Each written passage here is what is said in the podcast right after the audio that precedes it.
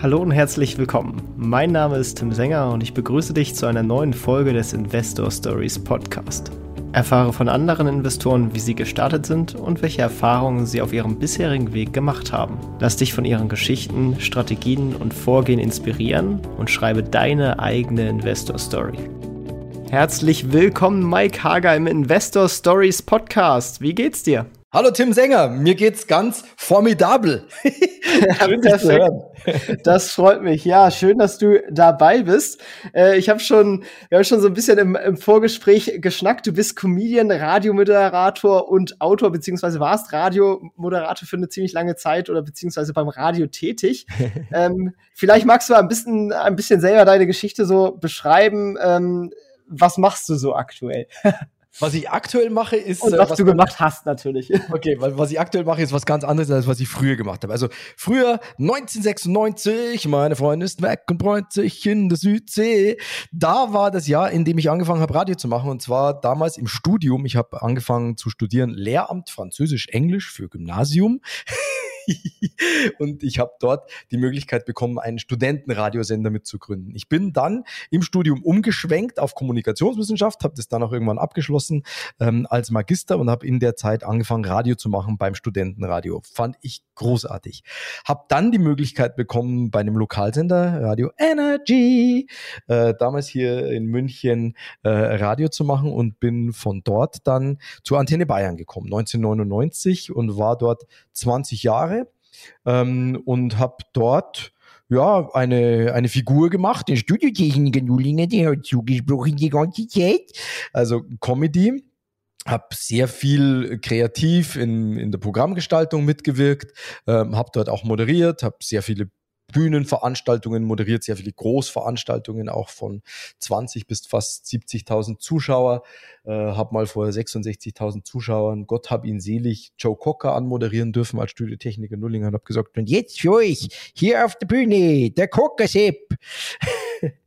und äh, in der Zeit habe ich viel erlebt. Ich habe aber unter anderem eine sehr wichtige oder zwei sehr wichtige Sachen für mich erlebt. Äh, eine davon war, dass ich es geschafft habe, ich kann dann gerne auch erzählen, äh, wie, 35.000 ähm, Euro Schulden anzuhäufen. Und das war nicht so gemütlich.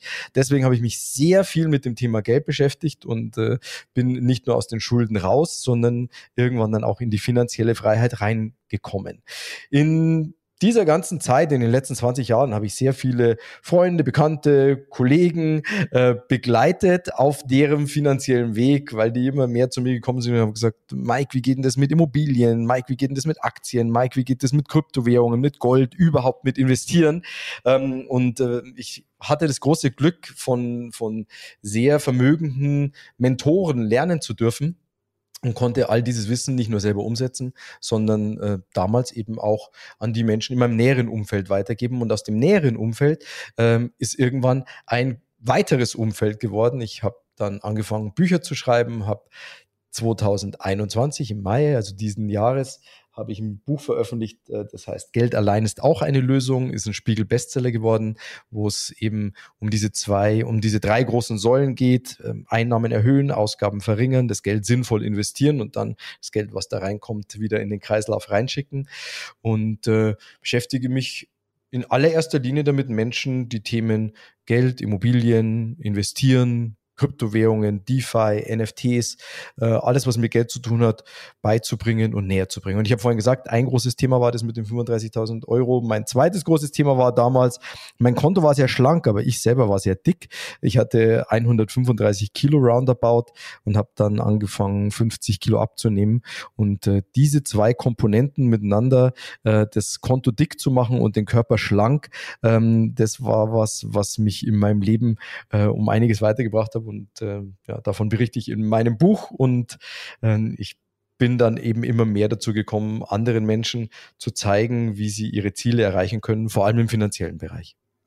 Ja, vielleicht fangen wir dann ganz am Anfang mal an. Wie bist du denn quasi in diese Situation mit 35.000 Euro Schulden reingeraten? Kannst du da vielleicht mal so ein bisschen umschreiben, wie es dazu gekommen ist? Ja, reingeraten bin ich da gar nicht so richtig. Da habe ich mich schon, wie in alles in meinem Leben, äh, mit beiden Beinen selbst reinmanövriert.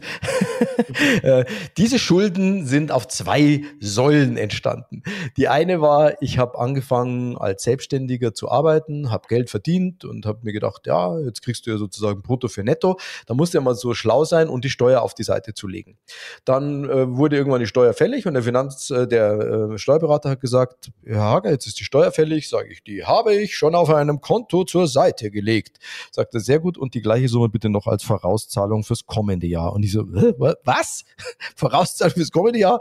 Ich habe das Geld noch gar nicht verdient. Sagt er, ja, das ist egal, das Finanzamt will es trotzdem haben. Das war die eine Hälfte. Die andere Hälfte war, dass ich damals schon ein bisschen angefangen habe, mich mit Aktien zu beschäftigen. Und ähm, ich habe in so einen Penny Stock investiert. Penny Stocks sind Aktien, die ähm, nur ein paar Cent kosten. Da kannst du dann natürlich auch mehrere Stück davon kaufen. Und ich habe da, ähm, ich glaube, 3000 Euro oder so investiert. Und äh, die waren dann innerhalb kürzester Zeit ähm, irgendwas, irgendwas um die 40.000 Euro. Äh, ich habe die ausgecashed und habe mir gedacht, das war ja einfach, das mache ich gleich wieder und habe diese, dieses Geld sofort wieder in Penny Stocks reingesteckt, die dann alle runtergerauscht sind. Und weil die Hoffnung zuletzt oder auch nie stirbt, habe ich kein Stück davon verkauft, weil ich mir immer gedacht habe oder gehofft habe, die kommen doch wieder. Und somit hatte ich realisierten Gewinn zu versteuern und äh, nicht realisierten Gewinn in den Büchern, den ich nicht gegenrechnen konnte.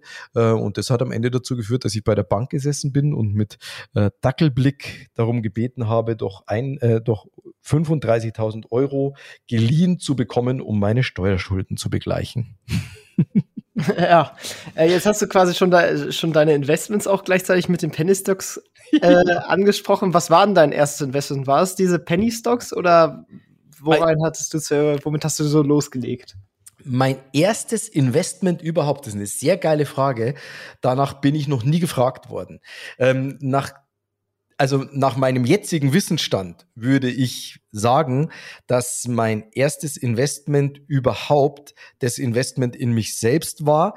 Und demnach war das kein Investment, das ich selbst getätigt habe, sondern das war ein Investment, das mir meine Eltern, in erster Linie mein Vater, als Kind mitgegeben haben. Mein Vater hat mir sehr früh lesen, äh, sehr früh schreiben, ähm, also mit, mit fünf Jahren oder mit sechs Jahren, glaube ich, lesen gelernt, also noch vor der Schule. Ähm, und danach Sprachen beigebracht. Also mit, äh, mit sechs Jahren dann eben Englisch, mit elf Französisch und mit 14 Italienisch.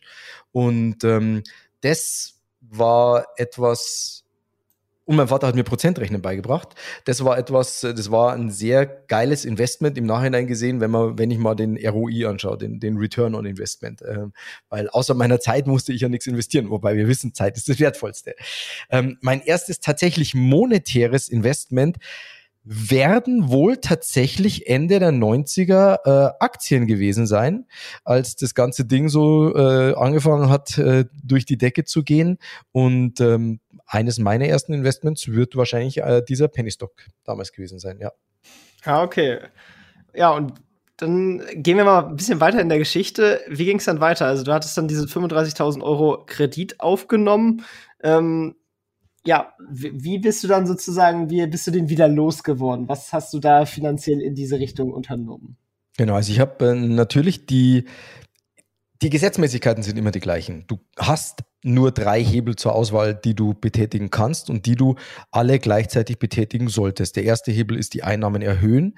Bei Einnahmen erhöhen gehörte bei mir dazu, einfach wahnwitzig viel zu arbeiten und zu versuchen, das, was ich arbeite, so gut zu machen, dass ich meinen Wert für meine Auftraggeber so erhöhe, dass ich nach und nach mehr Geld für meine Arbeit bekomme.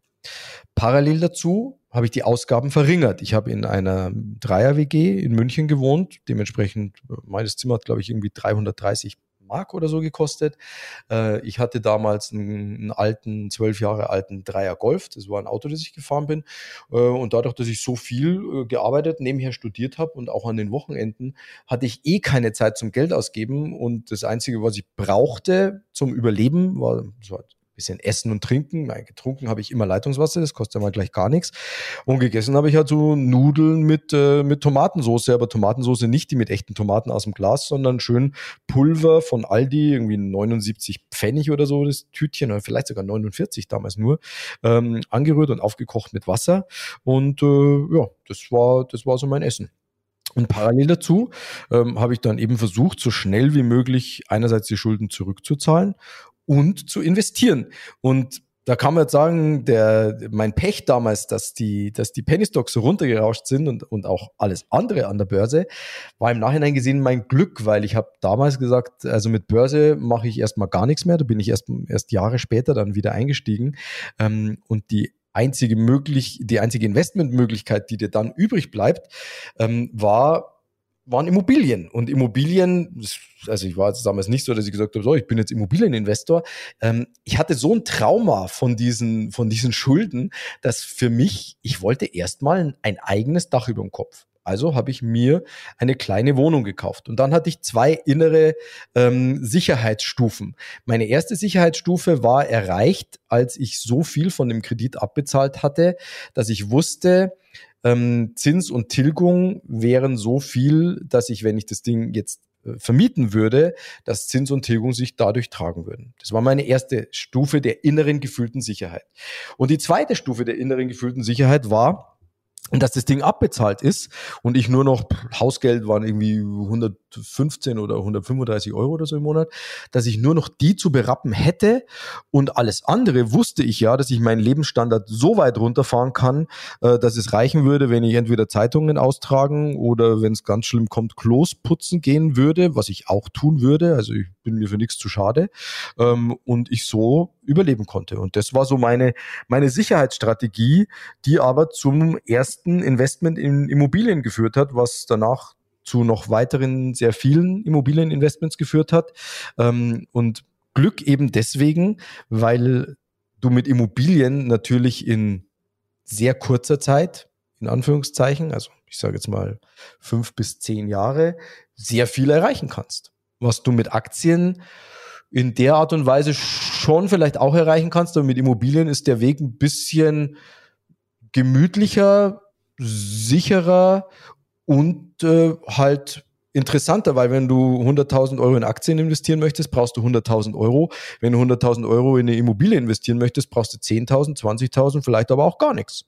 Und den Hebel, den findest du halt. Ansonsten ähm, mit sicheren Geschäften nicht so. Und eine Immobilie ist relativ sicher, weil du hast halt immer den Gegenwert der, der Immobilie.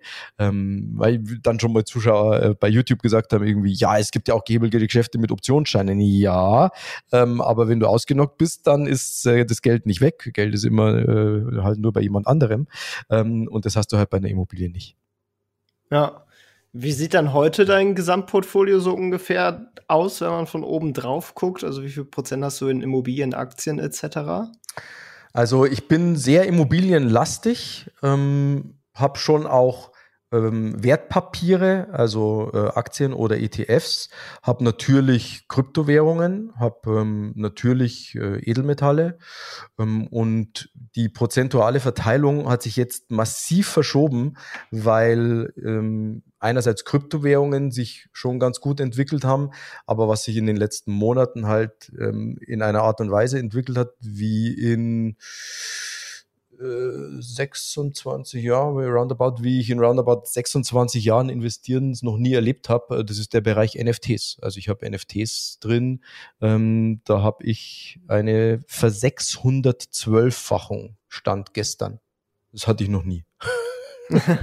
Äh, ist spannend auf jeden Fall, weil gerade NFTs, das ist jetzt ein Thema, was ja auch noch relativ neu ist. Äh, seit wann bist du da in dem Thema involviert und vielleicht erklär mal auch noch grob kurz, was ist eigentlich so ein NFT?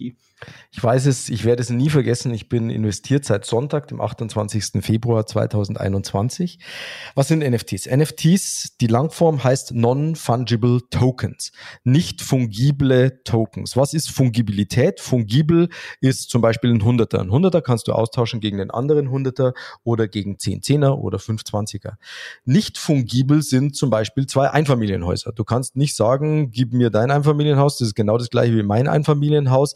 Ähm, das sind sozusagen Unikate. Jedes, äh, jedes Einfamilienhaus ist ein Unikat und ein Non-Fungible Token, ein nicht fungibler Token ist ein Unikat auf der Blockchain. Das ist ein Smart Contract, der auf der Blockchain erstellt ist und so ein Non-Fungible Token kann sehr vieles sein. Das kann ein Kunstwerk sein, das kann ein, ähm, ein, äh, eine Videoanimation sein, das kann ein Foto sein. Also es kann wirklich alles Mögliche sein. Es, es ähm, zeichnet sich dadurch aus, dass es auf der Blockchain, meistens auf der Ethereum-Blockchain, gibt andere auch, aber in der Regel ähm, werden die meisten NFTs auf der Ethereum-Blockchain gehandelt. Ähm, der Künstler mintet, also er schafft dieses Kunstwerk in seiner Wallet auf der Ethereum-Blockchain und äh, dadurch kannst du auch immer, weil die Ethereum-Blockchain öffentlich einsehbar ist, sehen, ähm, dass das wirklich ein Original ist und äh, du kannst ihm das dann abkaufen, zahlst mit Ether. Und dann wird es von dessen Wallet in deine Wallet transferiert, trustless, also da brauchst du keinen Mittelsmann dafür. Und ähm, ja, wobei ähm, in der Regel läuft schon über, über Handelsplattformen. Ähm, aber also trotzdem läuft diese Übertragung. Und naja, also wir Menschen haben, haben einen, einen Jäger- und Sammlertrieb und mit NFTs kannst du halt schön sammeln. Und ich bin auf NFTs gekommen am 28. Februar. Ähm, ich kam daher, dass ich, also ich habe vorhin mein Portfolio aufgezählt, ich habe ein paar äh, wichtige Sachen vergessen. Ich beschäftige mich auch viel mit alternativen Investments. Da gehören so Sachen dazu wie äh, Sammlerwein. Ähm, da gehören aber auch so Sachen dazu wie Pokémon und Yu-Gi-Oh! Karten. Ich habe eine ganz nette äh, Pokémon-Sammlung. Ähm, und also ich habe eine, ich habe eine äh, First Edition Base Set, ähm, neuner Ranking äh, komplett und ich habe auch einiges an Yu-Gi-Oh! Karten und so. Habe ich aber erst vor ein paar ähm, ja, vor roundabout einem Jahr von einem Freund gelernt, der sich damit sehr beschäftigt, äh, wie dieses Investment funktioniert. Und es ist ganz lustig, als ich mich mit diesem Investment so ein bisschen auseinandergesetzt habe, habe ich ähm, mitbekommen, gibt Logan Paul, ist ein, ist ein amerikanischer Influencer, der äh, sehr viel in dem, in dem Bereich macht und der macht immer wieder so, der kauft alte 1999er äh, Pokémon Base Set First Edition Karten und äh, Displays. Also das sind diese Dinger, wenn du früher im Schreibwarenladen gestanden bist, da stand da die Schachtel, in denen die ganzen Fußballerbilder, die Päckchen drin waren, die du aufreißen konntest. Und mit Pokémon war es genauso. Und diese Schachteln nennt man Displays. Und solche Schachteln von 1999 ähm, original verpackt zu bekommen, die sind extrem teuer. Die kosten so 50.000 Dollar, glaube ich, so, so eine Schachtel. War es zumindest im Februar, glaube ich. Ich glaube, 40 oder 50.000 Dollar hat der pro Display bezahlt. Und dann machst du die halt auf und dann hast du da halt die Möglichkeit, dass du ein, Charizard zum Beispiel ähm, in, einem, in einem makellosen Zustand findest, den, wenn du den dann äh, ranken lässt, der ein PSA 10 Ranking kriegt und der ist halt dann mal roundabout, keine Ahnung, irgendwas zwischen, zwischen 300.000 und 500.000 Euro, je nach, je nach Kurswert. Und ähm, der hat so, eine, so ein Event gemacht auf YouTube von in der Nacht von Samstag auf Sonntag wo er eben diese Dinge aufgemacht hat. Der hat die versteigert an Menschen und hat gesagt, also das, was da dann rauskommt, wenn der Charizard da in deiner Packung drin ist, dann kriegst du den.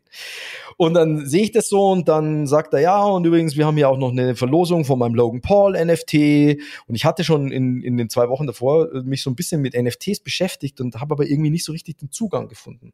Und dann hat er gesagt, ja, und interessant sind ja auch die CryptoPunks, da gibt's äh, die Aliens und die Apes und die Zombies und ich so, CryptoPunks, Moment. Und dann habe ich angefangen zu recherchieren. Und dann habe ich gesehen, was CryptoPunks sind und habe in einem, wie ich heute noch finde, sehr lichten Moment sofort an diesem Sonntag zwei CryptoPunks gekauft. Und ich habe, frage mich nicht warum, aber ich, wenn ich mir auf eine Sache bei mir verlassen kann, dann ist es meine Intuition, was Investments angeht. Und in dem Moment, wo ich dieses Investment getätigt habe, wusste ich, dass das eines der besten Investments meines, Tätig meines Lebens sein wird. Und ähm, als ich da dann angefangen habe, bin ich in ein Rabbit Hole, also in so ein Hasenloch reingekrochen wie bei Alice im Wunderland äh, und bin da für viele hundert Stunden äh, Recherche nicht mehr rausgekommen äh, und beschäftige mich seit dem 28. Februar praktisch Tag und Nacht nur mit dem Thema Krypto, DeFi und vor allem, vor allem NFTs, ähm, weil das für mich eine, es ist für mich, ich war sehr früh bei Bitcoin dabei. Ich habe 2013 meine ersten Bitcoins gekauft ähm, und habe dann aber wieder verkauft, als sie sich versechsfacht haben und bin dann erst später wieder eingestiegen und habe dann natürlich einiges liegen lassen. Und äh, NFTs sind für mich so ein bisschen, als würde das Universum zu mir sagen, ja Mike, du warst 2013 schon ganz gut dabei, hast aber noch den einen oder anderen Fehler gemacht. Jetzt schau mal, ob du aus deinen Fehlern gelernt hast. Jetzt kriegst du nochmal eine Chance mit NFTs. Und ähm, deswegen bin ich all in NFTs äh, bringe das meinen Menschen zum Beispiel in meinem äh, Money Mentoring auch bei, ähm, wie man sinnvoll NFTs kauft, wie man damit handelt, wie man damit umgeht, wobei ich nicht sehr viel damit handle. Ich bin ein ziemlicher Hodler. Ähm, das ist Kryptodeutsch für äh, ich kaufe und halte. Und NFTs sind für mich ähm, ich glaube einfach ganz fest daran, dass es eine Zeit gab ohne das Internet und eine Zeit mit dem Internet. Und ich glaube, dass es eine Zeit gab ohne NFTs und dass es eine Zeit gibt mit NFTs. Äh, und ich glaube, dass NFTs irgendwann in der breiten Masse so angekommen sein werden wie das Internet. Ähm, wohl erst irgendwas in fünf bis zehn Jahren, ähm, aber bis dahin äh, baue ich mir ein Portfolio äh, auf vom anderen Stern. Ich hoffe, da sind jetzt alle mitgekommen. Also, das ist natürlich viel Input, wenn man sich mit dem Thema noch nicht so richtig auskennt. Ähm, hast du da vielleicht Adressen oder so, wo man äh, mal nachschauen könnte, wenn man sich halt ein bisschen mehr mit dem Thema auseinandersetzen möchte und recherchieren möchte? Das ist wirklich, du, es ist, es gibt nichts. Du musst dich da so selber einarbeiten. Es gibt keine Websites dazu, es gibt kein, kein gesammeltes Konglomerat dazu an, an, an Infos, an Wissen, es gibt keine Bücher dazu. Du kannst bei Discord einsteigen, du kannst bei Twitter einsteigen, da wird sehr viel zu dem Thema äh, gemacht, aber ansonsten äh, YouTube, Google, NFTs, wer will, kann auf alle Fälle mal auf meinem YouTube-Kanal Mike Hager starten. Da ist relativ viel zum Thema NFTs drin ähm, und, und dann äh, die Entscheidung, ob du in dieses Rabbit Hole reinkriegst. Ähm, also unter 50 Stunden Recherche brauchst du nicht davon träumen, überhaupt nur ansatzweise Ahnung von NFTs zu haben. Das ist tatsächlich so. Ähm, und wahrscheinlich ist es sogar mehr. Vielleicht jetzt trotzdem noch mal dann eine Nachfrage hinterher. Was, was sind denn ja. das für NFTs quasi, die du hältst? Also sind das quasi Kunstwerke, die halt in, quasi digital verbrieft wurden? Oder was ist sozusagen das Asset in dem Sinne, was du da hältst? Also es gibt, es gibt mehrere große Überbereiche. Der eine große Überbereich sind so Avatar-Projekte. Avatar-Projekte ähm, sind NFTs, die du als PFP als Profile-Pick verwendest, ja, bei Twitter, bei Instagram, bei Facebook, also sozusagen als dein User-Avatar. Ähm, so der, der OG oder die OGs, also die Original Gangster, die durch die eigentlich NFTs mehr oder weniger überhaupt erst auf diesen Planeten gekommen sind, äh, sind die CryptoPunks. Das sind so die, die absoluten, das sind so die, die als die ersten wahrgenommen werden, die diesen, diesen Trend gestartet haben. Und das sind 10.000 ähm, verschiedene Punk-artige Gesichter. Da gibt's Menschen, Frauen, Aliens, Affen und Zombies. Und ähm, Du kriegst Stand heute äh, kein CryptoPunk unter, äh, ich glaube, 140.000 Dollar, wenn mich nicht alles täuscht. Ich schaue parallel hier mal ganz kurz nach. Ähm, wo sind wir gerade? Floor, also was ist der günstigste CryptoPunk? Äh, 137.000 Dollar. Ähm, und das, das ist so dieser große Bereich ähm, Avatare, äh, Avatar-NFTs. Und dann gibt es einen großen Bereich Kunst. Und das kann alles Mögliche sein. Das können Videoanimationen sein, das können ge, ähm, gemalte oder ge, mit Photoshop, aber auch per Hand gemalte Kunstwerke sein. Ähm, also alles, was, was da dazugehört. Ähm, und ich bin relativ stark in Kunst drin, ähm, habe aber auch so zum Spaß das eine oder andere Avatar-Projekt und halte äh, drei CryptoPunks Stand heute, ähm, weil und Anteile an, an noch weiteren CryptoPunks, weil die CryptoPunks für mich so die, die Blue Chips sind in dem Bereich. Also wenn NFTs mal noch größer werden, das ist ja alles noch total am Anfang. Also wir haben Stand heute 130.000 Wallets, also online oder auf der Blockchain Brieftaschen, die einen NFT drin haben. Jeder, inklusive mir, den ich kenne, hat mindestens zwei Wallets, wenn nicht sogar mehr. Also wir sprechen wahrscheinlich von nicht mehr als 50.000 Menschen weltweit, die heute einen NFT besitzen. Ähm, und das ist natürlich, da ist noch sehr viel Luft nach oben. Das heißt, ähm, wenn man da früh dabei ist, und also ich war bei einigen Sachen seit Februar jetzt wirklich sehr früh dabei, habe wirklich unfassbare Wertentwicklungen. Das, ähm, das macht schon Spaß. Das kann ich mir vorstellen. Also da ist natürlich aber auch gleichzeitig so ein bisschen der Punkt, äh, weshalb das ja auch von vielen so als ein bisschen kritisch äh, gesehen wird, äh, vielleicht auch zu Recht, ähm, dass es ja in dem Sinne kein Yielding Asset ist. Also dass der NFT arbeitet ja nicht für einen, wie jetzt zum Beispiel eine Aktie oder äh, eine Immobilie, die ja quasi, wo dann Miete reinkommt oder wo halt Produkte verkauft werden, sondern der NFT gewinnt ja in dem Sinne an Wert, in dem halt ein anderer bereit ist, mehr zu zahlen. Das kann natürlich auch in die andere Richtung gehen, wenn die Leute nur noch bereit sind, weniger zu zahlen, fällt natürlich der Kurs. Ähm, wie viel Glauben ist da im Spiel drin? Also tatsächlich ist es so, dass du, dass es Yielding NFTs gibt und zwar gar nicht wenige und dass das auch ein immer größer werdender Trend, also muss man vielleicht für die Zuhörer mal sagen, also Yielding, also der, was einen Ertrag bringt. Ähm, und es ist ein immer größer werdender Trend, dass NFTs mit einer Art Utility hinterlegt werden. Ähm, was natürlich sehr geil ist, weil es funktioniert alles über Smart Contracts. Das heißt, wenn du einen NFT hast, der über irgendeine bestimmte Funktionalität einen Ertrag erwirtschaftet, dann kriegst du sozusagen diesen Ertrag auch automatisiert auf deine Wallet überwiesen. Also das ist, funktioniert alles automatisch. Ähm, das heißt, da gibt schon sehr interessante Bereiche und es wird nicht mehr lange dauern. Also was du jetzt schon machen kannst, sowieso ist, weil klar, du hast was sehr Richtiges angesprochen. Liquidität ist ein Riesenthema bei NFTs. Das heißt, du bist da in NFTs drin äh, und wenn du jetzt so ein Ding nicht verkaufst, hast du keine Liquidität, Du, es gibt aber inzwischen schon Protokolle, mit denen kannst du NFTs beleihen. Also du kannst äh, ein over-collateralized Loan tätigen. Also das heißt, du hinterlegst einen NFT, äh, der viel mehr wert ist als das, was du dir dafür gegen Zinsen leist. Ich sage jetzt mal so Beleihung, Kategorie, irgendwas zwischen 25 und 60 Prozent. Also du kannst auf alle Fälle dafür Liquidität sorgen. Ähm, und obendrauf wird schon an diversesten Protokollen gearbeitet. Also die ein oder anderen von euch, die im Bereich DeFi drin sind, die sagen, ja, Staking, Lending, Liquidity Mining, ähm, da hole ich Ertrag raus aus meinen Kryptowährungen. Da wird gerade schwerst daran gearbeitet, dass du auch Ertrag aus den NFTs rausholen kannst. Und das wird 2021 definitiv noch passieren. Okay, wirklich spannend, äh, kann man dann bestimmt auch noch mal irgendwann vielleicht vertiefen. Wenn wir jetzt noch mal, wie, wie sind wir ja hier drauf gekommen über die Gesamtportfolio-Frage, wie viel ja, weil, prozentual, weil, wenn du vielleicht eine, eine Zahl ranmachen kannst, wie viel macht das denn aktuell aus bei dir mit dem NFTs im Portfolio? Also sagen wir mal so, nachdem die Blockchain komplett einsehbar ist und jeder sich meinen Net Worth in NFTs ausrechnen kann, äh, wenn ich jetzt meine, meinen NFT-Anteil nenne, dann kann ich auch gleich mein Net Worth veröffentlichen. Äh, was grundsätzlich nicht schlimm ist, aber äh, muss ja nicht dringend sein. Ähm, aber es ist, äh, es ist ein, ein größer werdender ähm, Anteil, aber es ist immer noch mein allergrößter Anteil sind, sind Immobilien.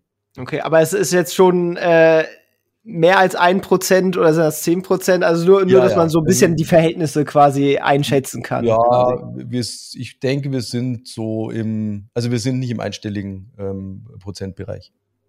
Aber schon zweistellig dann oder also dann niedrig zweistellig, hoch zweistellig. Ich, ja, ich äh, ja, ich bin bin gerade bin gerade im, im Kopf überschlagen, weil das ist ändert sich. Also dürf, dürfte schon im zweistelligen Bereich inzwischen liegen. Ähm, okay. Ähm, ich bin nicht so gut im Kopfrechnen, ich kenne mich da nicht so aus. Aber dann vom restlichen Teil dann quasi der, der Hauptteil dann Immobilien. Immobilien ähm. ist der größte Teil, ähm, auf alle Fälle. Ähm, und ja, Wertpapiere auch ein bisschen. Aber also die NFTs, dadurch, NFTs und Kryptowährungen ist jetzt natürlich auch die Frage, willst du NFTs und Kryptowährungen zusammen? Aber NFTs und Kryptowährungen sind inzwischen schon ein relativ großer Teil. Okay, alles klar. Und bei den Immobilien, wie hast du die gefunden? Hast du die alle bei, bei dir im Raum München gekauft oder wie bist du quasi zu denen gekommen nach und nach? Ich investiere ausschließlich in München tatsächlich mit Immobilien, ja.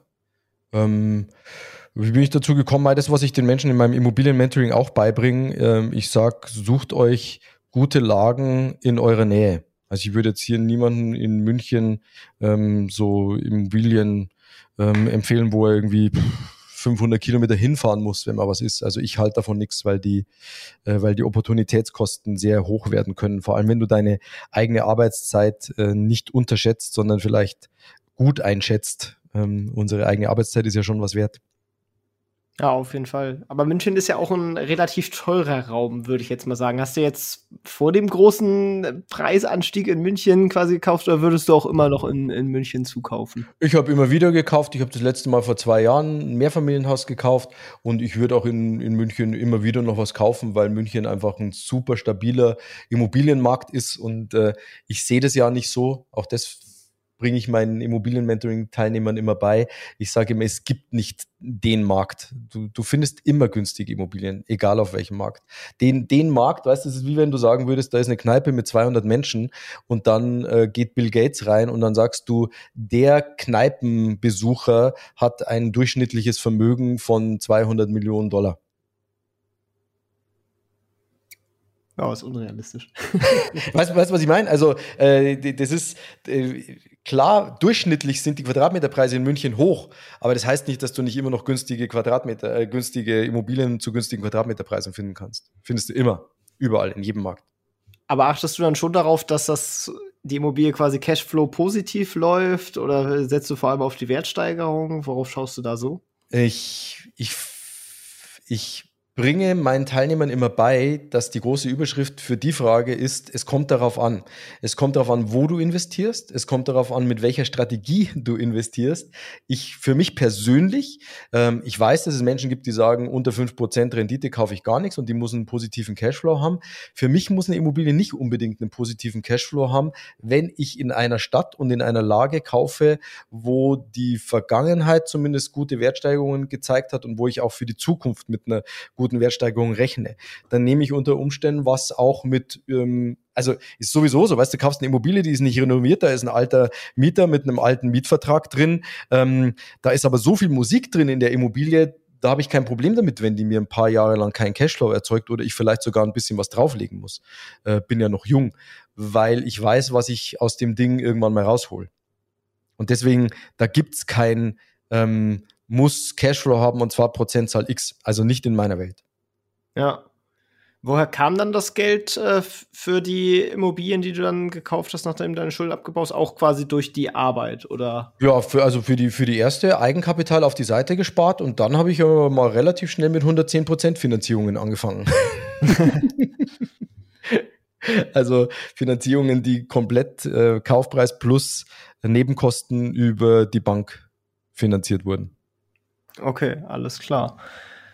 Ja, wirklich spannend. Ich würde dann mal äh, eine Frage zwischenschieben, die mich sehr interessieren würde. Wie hat sich denn dein, dein Leben verändert, seit du das Geld für dich arbeiten lässt? Und du hast ja auch gesagt, dass du finanziell frei bist.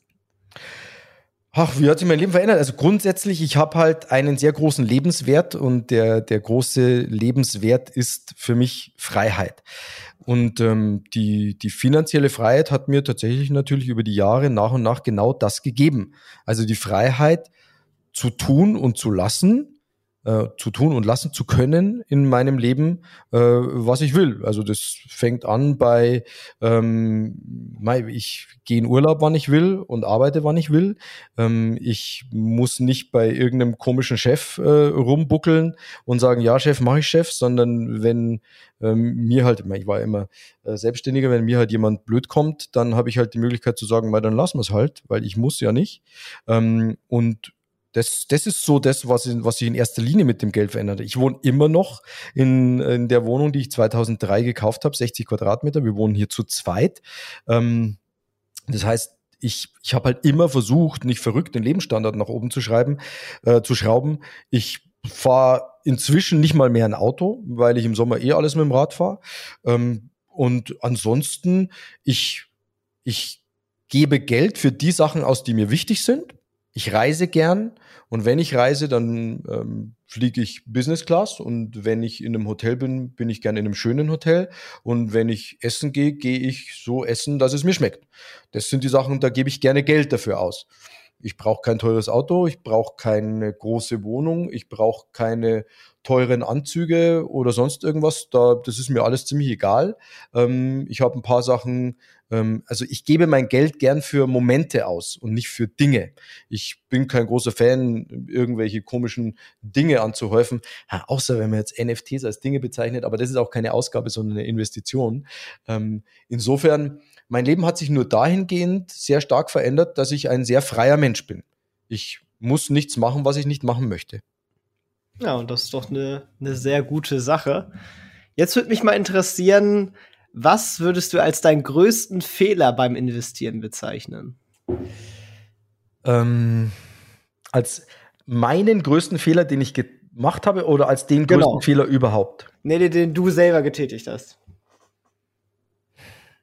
Also es ist ganz lustig. Ich habe letzte Woche über diese, über diese Frage nachgedacht. Ich habe ein, hab ein Interview gehört und da hat einer erzählt, er hat mit einem der größten Hedgefondsmanager der Welt gesprochen und der hat mir so aus der Seele gesprochen, weil, weil der gesagt hat, weißt du, unser Business ist nicht leicht, weil du oszillierst immer zwischen verdammt, das hätte ich kaufen sollen, verdammt, da hätte ich mehr kaufen sollen, ähm, verdammt, das hätte ich nicht kaufen sollen und verdammt, da hätte ich weniger kaufen sollen. Ähm, so, das sind ja so diese, diese, diese Gedanken, die du als Investor immer hast. Und als ich da letzte Woche dann drüber nachgedacht habe, habe ich eigentlich immer wieder bin ich nur auf diese eine Überschrift gekommen, die Sachen, die, also die Fehler, die ich gemacht habe, zu wenig gekauft. Einfach schon irgendwie aufs Bauchgefühl gehört, aber dann ähm, nicht mutig genug äh, gewesen, also das waren die Fehler, die ich gemacht habe, zu sagen, nee, ich glaube daran, da baller ich jetzt richtig rein. Die Sachen, wo ich das gemacht habe, waren super. Also deswegen größter Fehler, wenn mein Bauchgefühl sagt, gutes Ding, zu zaghaft und zu zögerlich reingegangen. Ja, und was würdest du als deinen größten Erfolg bezeichnen? Im Investieren? Hm. Also du meinst das beste Investment bis jetzt? Zum Beispiel, genau. Oder auch, wo, wo du, es muss nicht renditetechnisch das Beste sein, aber wo du sagst, das war das beste Investment quasi, was ich getätigt habe. Also finanziell gesehen, monetär. Stand heute, Stand heute ist mein bestes Investment der Board Ape Yacht Club, der, der Board Ape Yacht Club. Ähm, das ist mein, mein bestes Einzelinvestment. Entschuldigung, ich, ich, ich freue mich da wie ein Schnitzel drüber. Ähm, aber die, das beste Grundding, was ich gemacht habe, ist, dass ich früh angefangen habe, nach und nach unter Zuhilfenahme von Bankdarlehen in Immobilien zu investieren. Das, das ist auch das, was ich, was ich jedem raten würde, der sich langfristig gesehen Vermögen aufbauen möchte, in Immobilien zu investieren. Ich habe ich hab mal, ich habe letztens ein Interview gesehen von Florian Homm, der eine oder andere kennt ihn vielleicht, ähm, und der hat eine Studie äh, rausgezogen, die ich nicht kenne, aber die ich sofort glaube, äh, wo er gesagt hat, 90 Prozent aller Millionäre in Deutschland sind Immobilienmillionäre. Ähm, wohingegen 75 Prozent der Millionäre in Amerika, also in den USA, habe ich kurz drauf gelesen, ähm, Kryptomillionäre sind. Was ich auch das ist aber eine sehr hohe Zahl. Also ich würde da ja erwarten, dass eher die Unternehmer den größten Anteil bilden. Ja, ich weiß es nicht. Vielleicht ist es auch so ein 20-80-Ding. Also dass, dass die Unternehmer halt nur 20 Prozent sind, die, die 80 Prozent der Millionäre darstellen. Ja, ja nee, äh, nee, falsch rum gedacht. Ähm, ich, also keine Ahnung. Beide Studien habe ich nicht, habe ich nicht äh, gegengecheckt, aber auch so in meinem Freundes- und Bekanntenkreis, wenn ich mir so die Menschen anschaue, die, die sehr hohe Vermögen aufgebaut haben, in, in allererster Linie durch Immobilien und teilweise auch wirklich mit von der, von der Portfolioverteilung her massivst immobilienlastig. Hast du denn äh, schon auch welche verkauft oder hast du quasi bislang alle, die du gekauft hast, hältst du die seitdem, weil wenn du die ja nicht Cashflow positiv kaufst oder so, dann zahlst du ja, je mehr du quasi akquirierst, immer mehr in Anführungsstrichen drauf sozusagen. Das summiert sich ja auch, oder? Mhm. Wobei, wobei das ist echt so ein, das ist so ein Rad, das sich sehr langsam anfängt zu drehen und später immer, immer schneller dreht. Ähm, das, das, das kannst du dir vorstellen wie so ein, wie so einen gestaffelten Sparplan. Du, du kaufst die Immobilie, die ist vielleicht noch in einem negativen Cashflow, okay, weiter geht's. Kaufst äh, ein Jahr später die nächste, hm, okay, kaufst ein Jahr später wieder die nächste. Jetzt geht aus der ersten Immobilie der Mieter raus. Jetzt, äh, jetzt renovierst du die Wohnung. Jetzt hast du die Wohnung um 20, 30 Prozent aufgewertet. Jetzt kommt ein neuer Mieter rein, der zahlt dir mehr Miete, weil die Wohnung renoviert ist. Jetzt bist du bei der schon Cashflow positiv. Jetzt hast du die Renovierung schon von der Steuer abgesetzt. Ähm, jetzt, ähm, jetzt bist du du schon bei den anderen Immobilien auch Cashflow positiv nach Steuer, weil, weil du ja weniger Steuerlast hast in diesem Jahr. Jetzt zieht bei, jetzt hast du aber schon die vierte Immobilie gekauft. Bei der zweiten Immobilie zieht jetzt plötzlich auch ein Mieter aus. Jetzt renovierst du die. Jetzt wertest du die Wohnung wieder auf. Jetzt kommt der nächste Mieter wieder rein. Jetzt bist du bei der wieder Cashflow positiv. Jetzt hast du wieder die Renovierungskosten, die du wieder von der Steuer absetzen kannst. Und irgendwann nach ein paar Jahren äh, dreht sich dieses Rad eben so schnell, äh, dass du dir denkst, hups, wie ist denn das eigentlich gegangen? So, das ist so das Geheimnis hinter Immobilien. Und um auf deine erste Frage zu antworten, ich habe eine einzige Immobilie bis jetzt verkauft. Ähm, das war die zweite Immobilie, die ich gekauft habe. Die habe ich damals für 99.000 Euro gekauft, habe sie roundabout zwölf Jahre gehabt, habe in der Zeit ungefähr 100.000 Euro Mieteinnahmen gehabt und habe sie danach für 555.000 Euro verkauft und der Gewinn war steuerfrei. Ja, Sachen, die in München möglich sind. ja, nicht nur in München, der Gewinn liegt im Einkauf. Weißt eh, also in einer, in einer guten Lage zu kaufen, zu einem, zu einem günstigen Kaufpreis und halt auch nicht in zwei Jahren damit Geld verdienen zu müssen, sondern vielleicht in 12, 13, 14, 15 Jahren, da ist schon viel möglich. Das stimmt, aber gerade in, in München ist natürlich die Wertentwicklung noch mal, noch mal ein Stück höher gewesen als jetzt zum Beispiel in Hannover, obwohl Hannover ja auch gut anzieht. Ja. Aber, ja. Äh, auf jeden Fall ein lukratives Ding. Wenn wir jetzt noch mal quasi in die Zukunft schauen, was für finanzielle Ziele siehst du denn für dich noch in der Zukunft, die du erreichen möchtest? Oder hast du schon alles erreicht? Nein, spinnst du. Ich, ich, werde, ich werde, bis ich ins Grab hinabsteige, werde ich äh, nie alles erreicht haben. Ähm, ich finde immer noch, also wenn es nur wenn es um eine rein finanzielle Zielsetzung geht, finde ich immer noch die Zielsetzung, Milliardär zu werden. Ganz cool. Das ist irgendwie so ein, ich bin ja ein großer Freund von sehr, sehr großen Zielen und das ist so ein, so ein echt großes Ziel, ähm, wo du, wo du schon eine Zeit lang dran arbeiten kannst. Ähm, das finde ich ein ganz cooles finanzielles Ziel. Und Millionär hast du dann schon geknackt dementsprechend. Ja, Millionär war ich, äh, also es ist ja ganz lustig, ich habe in der Zeit, als ich angefangen habe, äh, als ich diese Schulden hatte, habe ich ja jedem, der es nicht hören wollte, erzählt, dass ich mit spätestens 40 Millionär bin. Und jeder hat gesagt, wie willst du denn das schaffen? Und ich habe gesagt, ich weiß es nicht, aber ich werde es schaffen. Äh, und Millionär war ich mit 35. Ja, ist ja das Ziel sehr gut eingehalten worden. Bis wie viele Jahren möchtest du dann Milliardär werden? Eigentlich habe ich immer gesagt, mit spätestens 50. Na, musst du dich noch ranhalten oder hast du es bald? ne, schauen wir mal. Schauen wir mal, was die NFTs so machen. genau, wenn die so weitermachen in der Geschwindigkeit, wenn dann die, ist das wohl drin. Wenn, wenn die Board Apes weiter steigen, schaut's gut aus. sehr, sehr cool, sehr cool. Ja, ähm, dann würde ich jetzt gerne noch mal so ein kleines Rollenspiel mit dir spielen. Und hey, zwar, Gott, Gott. du behältst dein äh, Wissen, aber wachst im Körper eines anderen Menschen auf und derjenige hatte einen Angestelltenjob für 1500 Euro Nettoverdienst und du hast noch äh, 10.000 Euro auf einem Tagesgeldkonto liegen. Du hast kein Netzwerk oder sonstige Kontakte und äh, musst aber jetzt quasi mit deinem heutigen Wissen, was du mitnehmen konntest, von vorne starten. Was würdest du machen? Ich würde als allererstes sofort ähm, mein Einkommen erhöhen von, von 1500 auf auf bedeutend mehr.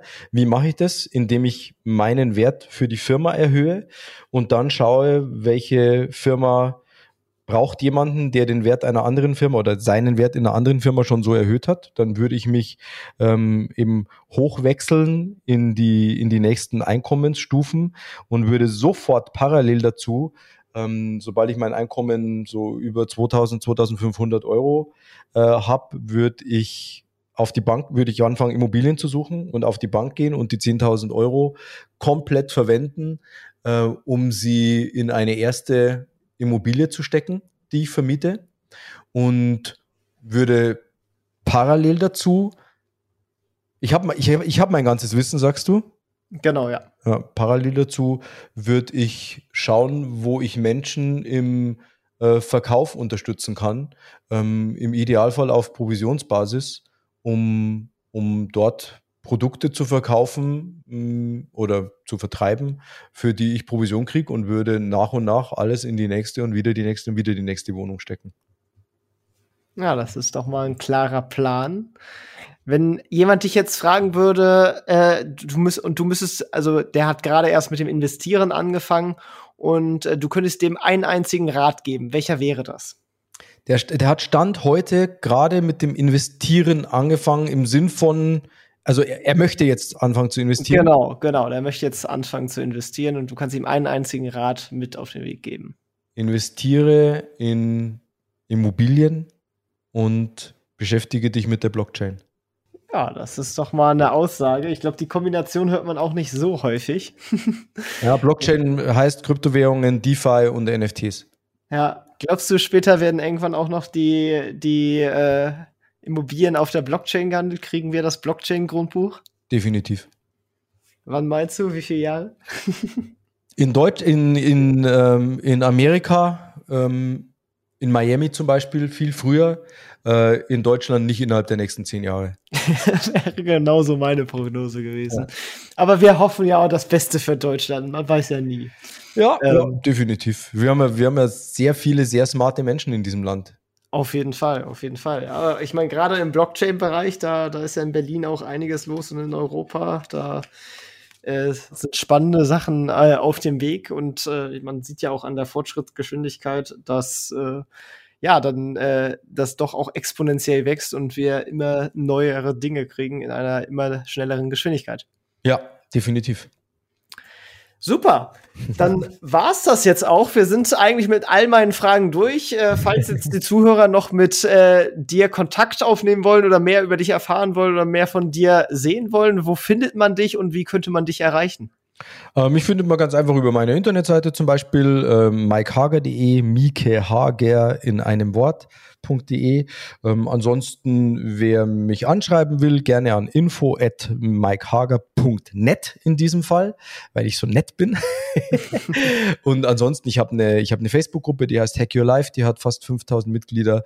Äh, ich habe einen YouTube-Kanal, über den man ähm, sehr viel äh, für seine Weiterbildung tun kann. Und ich habe natürlich meine Bücher geschrieben. Vorne dran das Buch Geld allein ist auch eine Lösung. Gibt es überall, wo es Bücher gibt.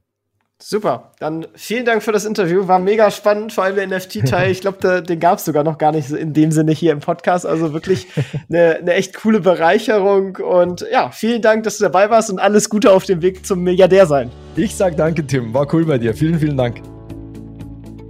Das war's auch schon wieder mit dieser Podcast-Folge. Ich danke dir ganz herzlich fürs Zuhören. Wenn dir der Podcast gefallen hat, würde ich mich sehr freuen, wenn du ihn mit einer Bewertung auf iTunes unterstützt. Außerdem möchte ich dich gerne dazu einladen, der Investor Stories Community auf Facebook beizutreten.